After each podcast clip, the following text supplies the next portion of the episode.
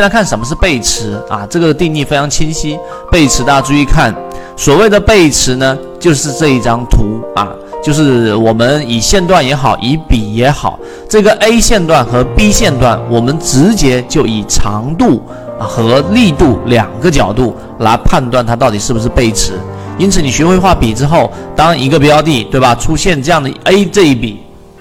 然后呢再往下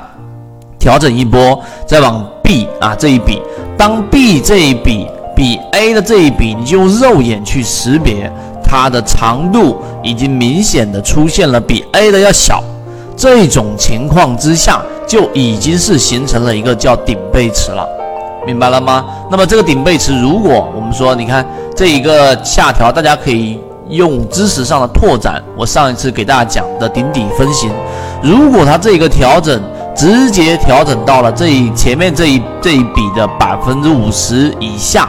甚至直接击穿这个低点，那毫无疑问，这一波反弹就是我们所说的这一个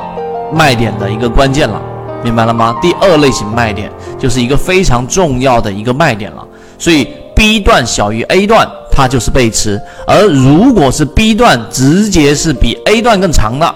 那你就记住，那这种就肯定不是背驰，明白这个意思吗？所以我们在呃交易过程当中，很多高控盘的长庄股啊，你会发现用这样的规律，只要你把前面我所讲的笔和中枢画好，你会很明显的发现。发现什么呢？发现很多标的上涨过程当中，从来都没有出现我们所说的这样的一个背驰，那么你就要安心的持股，即使它后面出现了调整，而这个调整形成一个这一个回调之后，C 这一段，对吧？我们给大家画一画，形成一个 C 的这一段，结果还是要比这一个 B 段，甚至比 A 段更长。那么这种阶段它就是调整。如果你作为中线持股，或者说你想把一个中长线的长庄股给拿得更多的一个利润，百分之六十中间的百分之六十的百分之七十能拿到余生这一段，那这个背驰的理解就尤其关键了。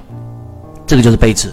第二个，我们来看什么是盘整背驰，对吧？所谓的盘整背驰呢，它中间一定是有一个我们所说的中枢的。啊，这个中枢大家还记得我们给大家讲的吧？上行趋势的过程当中的中枢，对吧？一定是下上下三笔啊，下上下三笔，这个大家一讲就明白了。所有的缠论的核心知识点你要串联起来。那么盘整背驰跟我们说的背驰中间的差异，就是它中间到底有没有出现我们所说的这样的一个，我把。这个鼠标录制一下，有没有出现一个我们所说的这个中枢？它一旦出现了我们所说的这个中枢，它就是我们所说的盘整背驰。如果没有这个中枢，那么它就是一个我们所说的这样的一个简单的背驰。那么背驰段呢，最关键的还是这个离开的这一段，就是我们所说的这个 D 这一段，如果比 A 这一段要小。那么它就是一个背驰，顶背驰。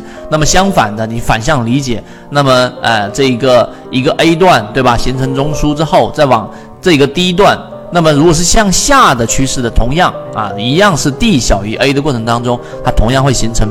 背驰。那如果 D 大于或者等于或者接近的过程当中，就是正常的运行趋势啊，你不用过多的去做这种操作离场，这样会容易把一个好的标的给卖掉。是不是非常简单？这里分享的只是碎片化的提取圈子的部分内容在讲，想要系统的完整视频，可以找到我分享给你系统学习。